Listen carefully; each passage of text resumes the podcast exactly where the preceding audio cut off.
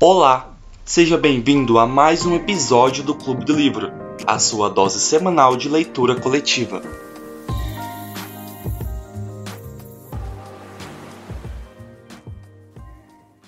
Oi, gente, boa tarde. Já deu os 10 minutinhos, então acho que a gente já pode começar. É, e aí, quem for chegando, a gente, enfim, pega o bonde andando. É, e, bom, eu continuando, né? Na semana passada a gente começou a primeira reunião sobre o Holocausto Brasileiro. E a gente falou bastante coisa. Acho que foi uma reunião super legal. Tem bastante gente nova participando. Inclusive a Miriam, acho que procurou a gente no Instagram, né? Acho que ela é nova também.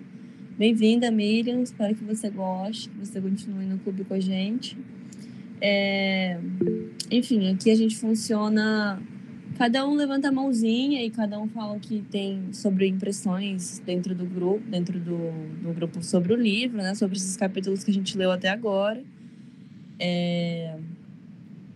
E, enfim, eu vou começar só para a gente já ter um, uma iniciativa e vocês podem ficar à vontade para levantar a mãozinha e falar quando vocês quiserem, só para a gente não se interromper, mas sempre vocês estão livres para falar o que quiserem, quando quiserem aqui, tá? É, enfim, eu vou começar a falar sobre um destaque que eu fiz aqui desses capítulos que me surpreendeu muito, assim, que ela fala. Para ela, comer ganhou um novo sentido. Sônia não sabia que o almoço e o jantar poderiam ter o sabor de despertar o paladar a tal comida boa virou fixação. É, é muito louco pensar que ela conta a história de uma pessoa, né, de uma mulher que vivia em condições tão terríveis que ela não sabia que existia a possibilidade de comer bem, que ela não sabia que existia a possibilidade de tomar refrigerante, e assim que ela saiu de lá, ela é, acabou tendo diabetes, né? Porque ela acabou ficando viciada em refrigerante e não queria se limitar a isso, já que ela foi limitada a vida inteira dentro do, do, do Colônia, né? E, cara, isso é muito bizarro, é muito triste, né? Assim, eu fico... Cada página que passa, eu fico... Meu Deus do céu, parece que não... Às vezes você acha que já passou tudo de ruim que poderia passar dentro desses capítulos e ela vai continuando e a coisa vai ficando pior e vai escalando e você vai ficando mais chocado. É, eu só espero que a gente não fique anestesiado no sentido de uma hora parar de achar isso absurdo, de tão absurdo que é essa. Enfim, esse foi o meu primeiro ponto. vou passar agora para a próxima pessoa. Acho que complementando a fala da Leila, é, além de tudo isso, desse, dessa, dessa fala dela, né, que ela prefere uh, ter diabetes do que voltar àquele estado de que até a autora descreve em alguns momentos do livro de não humano, ela termina assim o, o relato da, dessa, dessa mulher, da Sônia, com começava a tomar consciência da sua humanidade, vírgula, era quase feliz. Puta merda, ela, ela, ela te dá um soco no estômago, assim, ela não, não, não, não dá um não dá trégua assim né, na, na fala dela ela, ela deixa bem, bem claro assim a, o, o pesadelo que foi tudo, tudo isso, todo, todo esse acontecimento dessa, desse lugar. Eu comecei a ler o livro hoje, para para ser bem sincera, consegui terminar a, a meta.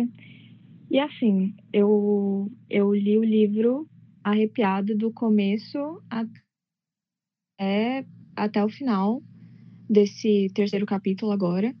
E eu acho que é tudo muito chocante, assim.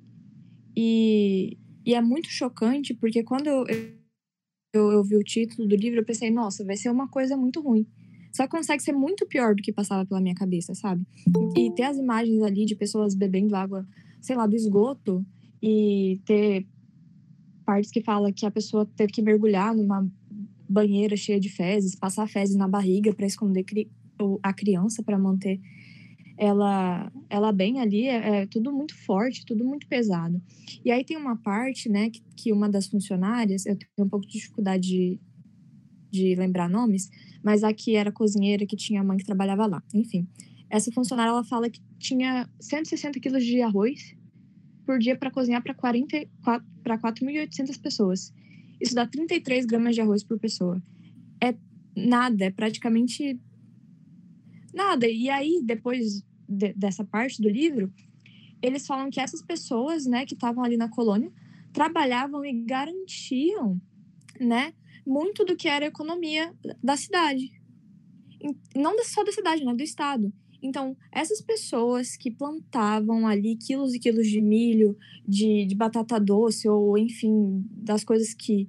de todas as coisas que plantavam, passavam fome, tendo acesso a só 160 quilos de arroz por dia.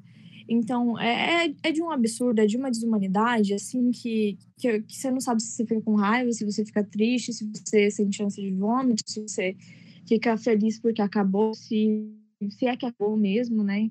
É, enfim, esse livro para mim está sendo um choque e um choque infeliz assim, de, de pensar que essa desumanidade desse tamanho aconteceu é, nesse país. E, enfim, minhas impressões por enquanto estão sendo essas. Eu anotei algumas coisas que me chamaram a atenção nesses dois capítulos. Algumas coisas vocês já comentaram, mas vou falar rápido, então. Estou é, achando a leitura muito interessante, mas também muito impactante. É, é murro atrás de murro. Eu nem sei se estou dando conta, mas algumas coisas que me chamaram a atenção, por exemplo, no início do capítulo 2, conta que quando fazia frio lá, né, quando tinha inverno, e eles ficavam expostos sem roupa, então eles tinham que se unir em roda para poder se aquecerem. E mesmo nessa situação desesperadora, eles se juntavam para conseguir sobreviver, porque se eles não fossem por eles, eles, eles iam morrer mesmo. E eu fiquei muito chocada com isso. E outra coisa que acho que a Ana Caroline comentou também, sobre que quando a mulher engravidava, ela tinha que passar fezes na barriga para que nenhum funcionário chegasse perto e tentasse machucá-la, né? Então, isso era uma esperança para o bebê poder sobreviver. E foi uma coisa que me deixou muito chocada também. E no capítulo 3, que é um absurdo assim, o hospital realmente lucrar e faturar em cima dos pacientes, né? Fazendo eles plantar, trabalhar em estrada, via pública, né? É, costurar, e eles exploravam a mão de obra deles para lucrar. E aí eu fiquei pensando, gente, não era paciente, eram pessoas escravizadas. E outra coisa que me deixa assim muito revoltada também é que o cemitério da Paz, né, que é onde foi enterrada essas 60 mil pessoas que foram assassinadas nesse hospital, tipo, tá abandonado, o mato toma conta e é um espaço que não é respeitado e não é lembrado, né, todos esses seres humanos que morreram lá. E isso me deixou bastante revoltada também, esse, esse desleixo, sabe? E tem, eu até li que no livro, né, que fala que tem um, um plano de transformar em memorial, mas nunca saiu do papel. E ah, isso é muito revoltante. Eu acho também que a, a escritora ela é muito habilidosa ao em como lidar com essas pessoas, né? Ela, ela, ela não tenta, por exemplo, uh, ter um relato de um de um homem que foi um dos funcionários ali. Ela, ela de certa forma, ela tenta tipo jogar a culpa em cima dele, assim. Ela tenta é, fazer com que a, ela mostra que a culpa daquele lugar é um é meio que institucional, assim, de, de todo um sistema que não é de uma pessoa só. Tanto é que ela fala de inúmeras, de inúmeras pessoas que foram presidentes daquele local durante os, os vários anos de funcionamento. Ela, ela lida com todo esse negócio de uma maneira, tipo, é, bem estrutural, assim, que não é apontando o dedo para ninguém, mas, assim, realmente mostrando a, a merda que aconteceu, né? Que, ficou anos acontecendo. Eu acho que, além disso, ela tem uma, uma leitura muito fluida que juntando com esses acontecimentos bizarros, você, você fica realmente preso naquilo ali. Que mesmo com esse aspecto horrível desse relato, é, ela, ela consegue fazer uma, uma escritura assim que você você realmente quer saber tudo e, que, e quer tipo entender assim de certa forma é, é, essa parte que alguém falou, né, que acho que foi Eduarda, que eles lucravam em cima dos, do, das pessoas que estavam lá. E assim, no, na, na reunião passada a gente comentou, né, eu comentei que eles lucravam em cima dos corpos das pessoas mortas que estavam lá, né? Depois que a pessoa morria, ela assim, ainda assim gerava lucro pro, pro colônia, porque eles vendiam os corpos para a faculdade de medicina. E assim, ela, agora ela mostra nesse outro capítulo que eles ainda lucravam de novo enquanto elas estavam vivas, né? Fazia com que elas trabalhassem em, situações de escravidão, análogas de escravidão, estando vivas. E quando estavam mortas também geravam lucro para um lugar terrível, sabe? Assim, não é como se valesse a pena estar trabalhando ali, não é como se valesse a pena aquilo, como se esse dinheiro fosse retornar para eles. Eu, é, inclusive, isso me faz pensar para onde ia esse dinheiro, né?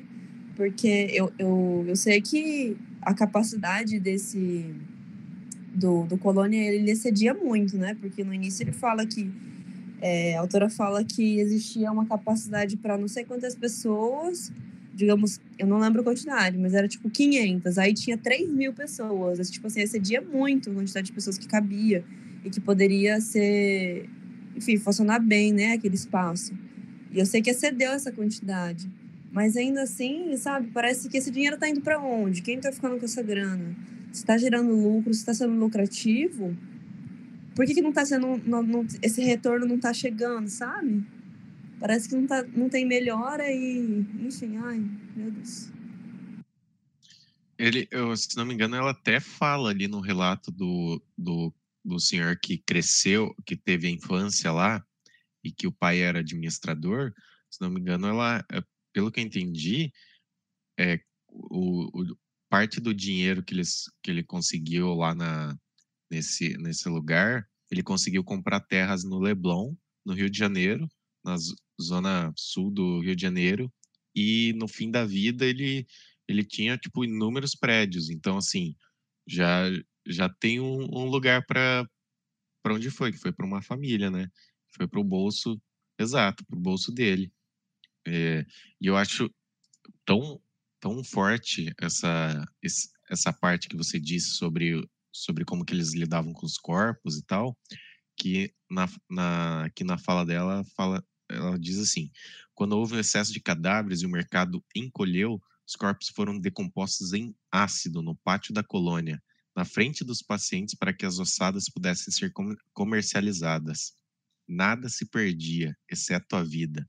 Ah, eles era tipo é um, é um absurdo tão grande assim eles eles tratarem realmente como, como um, um comércio que e, e até, até mesmo ela, ela diz né, que 30 anos após a escravidão estava rolando ali um, um processo que, que era camuflado né, de, de escravidão.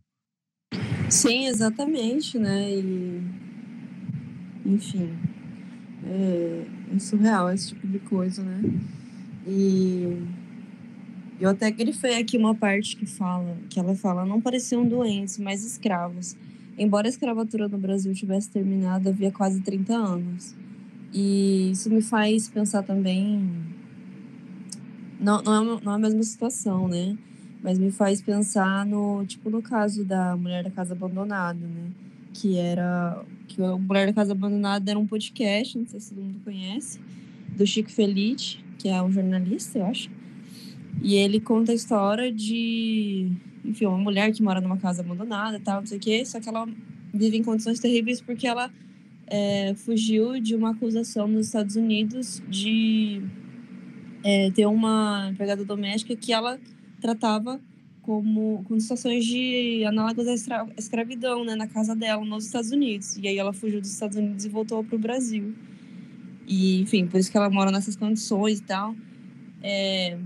Mas, assim, ele conta a história dessa mulher que foi escravizada nos Estados Unidos, mas conta também a história de uma outra mulher no Brasil que foi escravizada no Brasil, né? E é uma história recente, eu lembro que passou na TV e tal. Então, tipo assim, não é como se não fosse realidade agora, tá ligado? A, a coisa, essas coisas ainda acontecem, cara. E é, é surreal, assim. Parece que o ser humano não evolui com, conforme os anos, né? É, e, e quando ela, acho que no, no, no iníciozinho do, não sei se é no prefácio ou já na fala da, da autora mesmo, que ela fala sobre o nome, o nome, o título, né, ser Holocausto, que e que se encaixa justamente pelo horror, me lembrou muito uma HQ chamada Maus, né, que é que é muito conhecida e premiada. Ela ganhou o prêmio Pulitzer de literatura quando ela foi lançada e ela relata, né, o ela tenta fazer uma, uma biografia do pai do autor que judeu e que que vivenciou o Holocausto, né? Foi para os campos de concentração. E ele um tratamento parecido, que é você tirar, tentar arrancar a humanidade da pessoa mesmo, de reduzir ela a animais, a, a bichos, tanto que é uma brincadeira que a HQ faz, que é os, os personagens ali, eles são tratados como animais mesmo. Então, é, os, os judeus são retratados como ratos, os, os nazistas são como gatos, aí fazendo essa brincadeira de gato e rato, enfim. É, mas eu achei interessante a relação, né, que, que faz jus, né, o holocausto brasileiro de, de uma de uma de um sistema que tirava a humanidade das pessoas. Sim, aí você vê que não, não é exagero, né? Ela ter colocado esse nome no, no livro. Como foi essa primeira reunião que eu estou participando, eu não anotei, mas já que todos estão falando coisas interessantes, uma coisa que, que eu agreguei muito quando eu li é que eu pensei com uma coisa muito triste, mas muito capitalista. E o que mais me marcou, eles falaram as questões das vendas de cadáveres, que eles vendiam para mercado, para acho que hospitais ou cursos de medicina, e que nada se era perdido. E isso me lembrou algum anime, não sei se é Kimetsu, mas que são animes que falam no sentido capitalista da vida, que, que acho, acho que é Promise to Neverland, que crianças são vendidas. Então, tudo aquilo, apesar de da tristeza e tudo mais, dava para ver um olhar racional e crítico e capitalista que uma pessoa racional não, não perdia aquelas pessoas, elas eram produtos. Então, nada, não era uma perca muito forte. E eu achei uma coisa interessante que alguma parte falou, eu acho que algum dos personagens, ele era o, menino que cresceu lá, e ele virou médico, e ele virou comunista, ele foi conhecer o mundo, acho que ele fala que ele nem morou muito tempo lá, mas ele era o único homem que amava aquele lugar, porque ele tinha uma visão diferente, como ele cresceu como uma criança naquele hospital, e quando ele foi, quando ele você foi médico, estudou e começou a perceber aquela realidade, ele já estava adulto, é interessante ver que era para ele não era um lugar ruim. Ele é descrito aqui, acho que é o nome do capítulo, o único homem que amou. Bem-vinda, Maria Vitória. Obrigada por participar. Continue aí com a gente nas reuniões. é, mas sim, concordo, concordo muito com o que você falou, realmente. É, acho que só dá para você amar esse lugar se você tiver um nível de distanciamento, né? Com certeza. Mas eu lembrei que eu ia falar, eu ia responder a Miriam, que a Miriam mandou mensagem no chat perguntando se é do projeto Querino esse podcast que eu mencionei, né? A Mulher da Casa Abandonada. E eu acho que não, eu não conheço o Projeto Querino. Se você tiver algum para indicar, inclusive pode indicar, que eu gosto muito de podcast. Tem gente que gosta também, que eu sei. É, mas não, esse é se chama A Mulher da Casa Abandonada, do Chico Feliz. Posso mandar aqui no chat depois.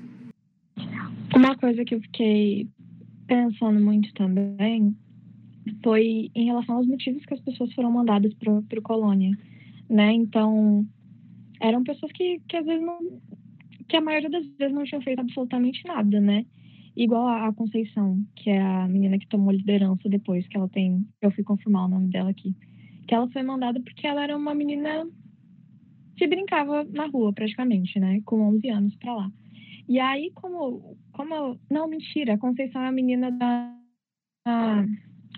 do pai, que o pai não queria pagar a mesma coisa para os filhos, se eu não me engano que, ela, que ele pagava para os filhos. Enfim, eu achei muito, muito bom que ela, a, a, a, figura dela, assim, sabe? Trazer a figura de, de uma pessoa que não perdeu a identidade, assim. Não.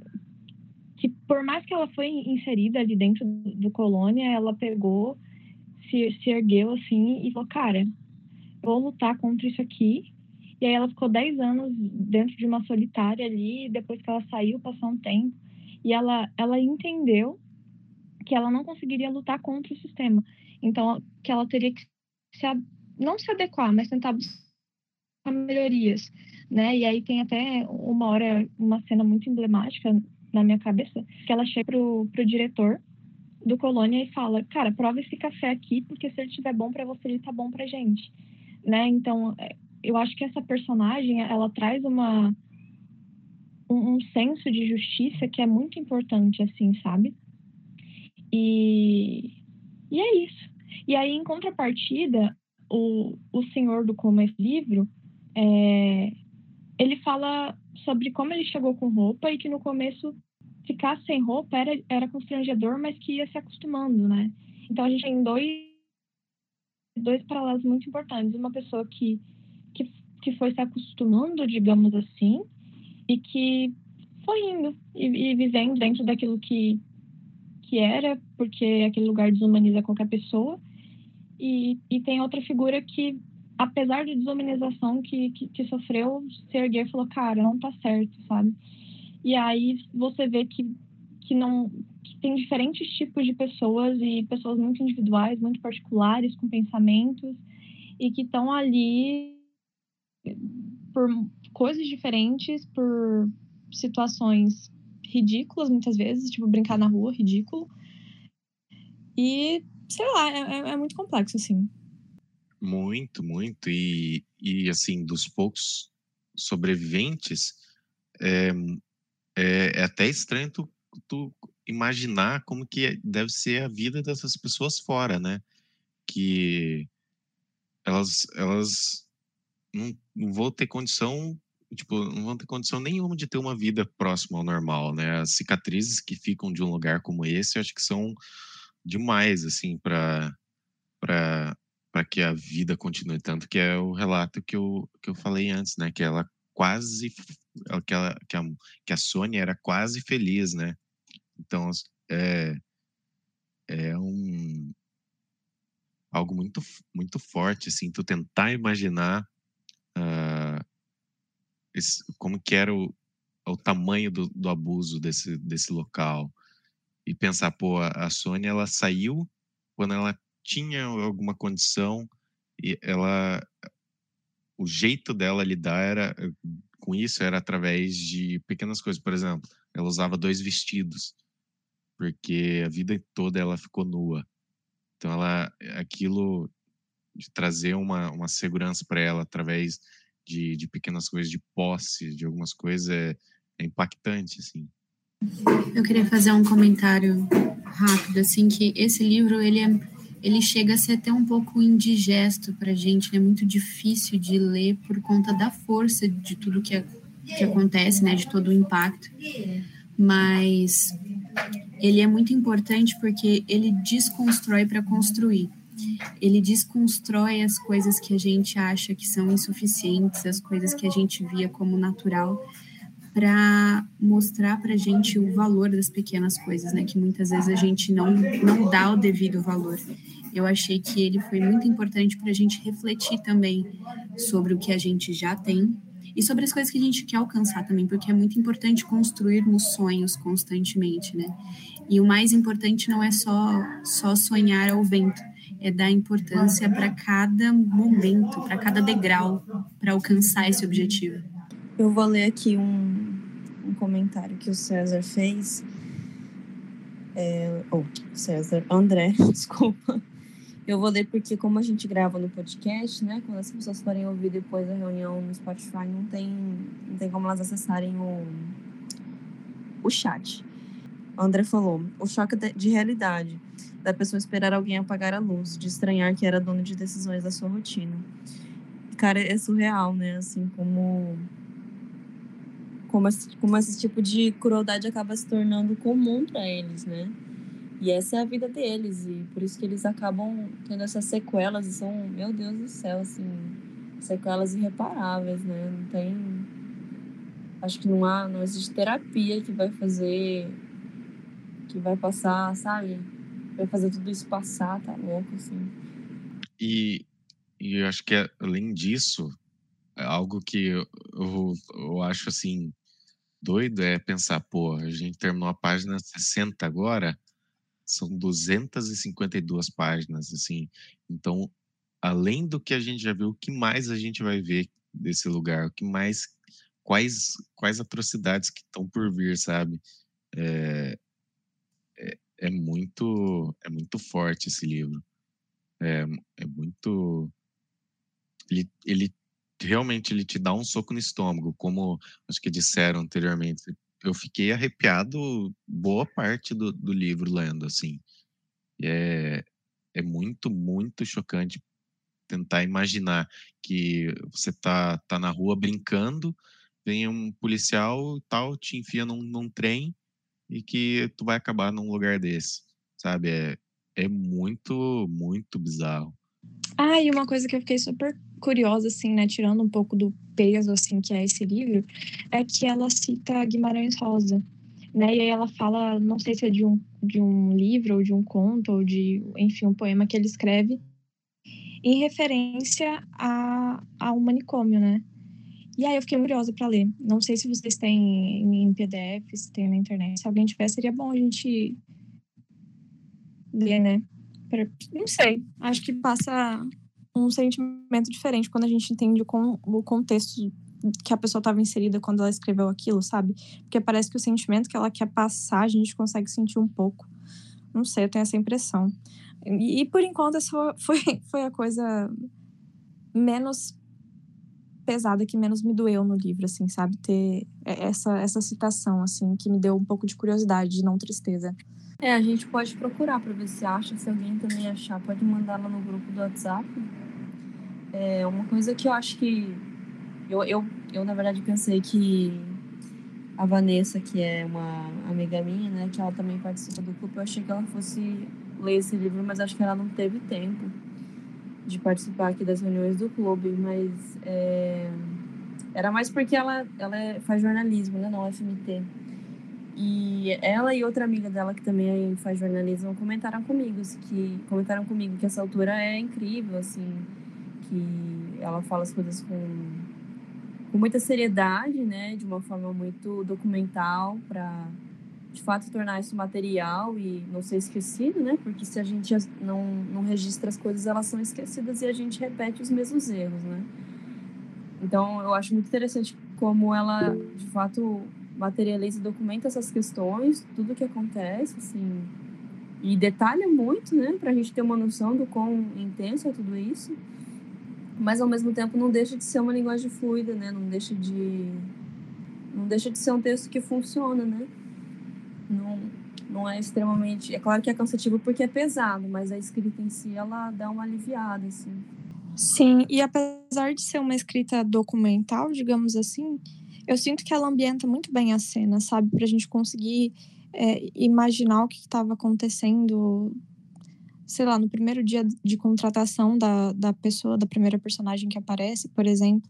Ela fala, ai, quando olhei pela janela, dá um, dá um sentimento na gente, né? E eu acho que isso é muito interessante, porque daí o livro ele não se torna só só entre aspas, né? Só um documento, né? Ele é, um, ele é uma história de verdade, porque uma história não, é, não são só fatos, né? São fatos e sentimentos, no, no que eu penso. E eu, eu, particularmente, não sou muito fã desse gênero de, de não ficção, sabe? Justamente por isso, porque eu sinto que falta um pouco da, da, da construção ilusionista, entre aspas, assim, sabe? E, e saber que esse livro tem isso deixa um pouco mais, mais fácil, mais tranquila, entre aspas, para mim, é, em relação ao, ao meu gosto por literatura, em termos gerais. Sim, e uma coisa que eu acho que eu admiro assim também é que além de ela conseguir fazer tudo isso que a gente falou, né, ela ainda consegue ter uma escrita bonita, assim, admirável, de, de usar as palavras de uma forma que te dá um soco no estômago, mas você ainda assim fica, caraca, velho, você sabe, você vê que a pessoa sabe escrever, tá ligado? Sabe escrever de uma forma bonita. E, enfim, admiro. Gente, é, ouvindo a, a reunião aqui, eu tô. Falei, ah, vou, vou, abrir o Twitter agora. Eu abri, a primeira coisa que apareceu foi. É uma notícia da Choquei, tá? Então não tem tanta credibilidade assim, mas de qualquer forma. Governo de São Paulo quer mandar moradores de rua para trabalhar no campo. Então, assim, Ai, olha, não tem nem. Não sei o que dizer. Vou vou ler a matéria mais a fundo, né? Mas dá, um, dá uma sensação de que as coisas não mudam muito com o tempo, né? O que é triste. Realmente, galera, é foda, velho. Eu acho que a gente já teve um tempo bom de discussão, porque é, desse livro a Malu, que também é moderadora aqui do Clube do Livro, ela decidiu que a gente fosse fazer, que a gente fizesse é, metas menores, porque como é um livro muito pesado, né? Se fosse metas muito grandes, acho que ia ser muito pesado em todos os sentidos, assim, pra gente ler. E, consequentemente, a reunião acaba ficando um pouco mais curtinha mesmo. E tudo bem. Então, gente, acho que a gente pode encerrar. É, enfim, fiquem à vontade para mandar sugestões lá no grupo. E a Malu vai mandar também a meta para semana que vem, tá? Todos os sábados às 15 horas de Cuiabá. E é isso, continuem com a gente. Muito obrigada pela presença de hoje. Bom final de semana. Obrigado, gente. Obrigada, pessoal.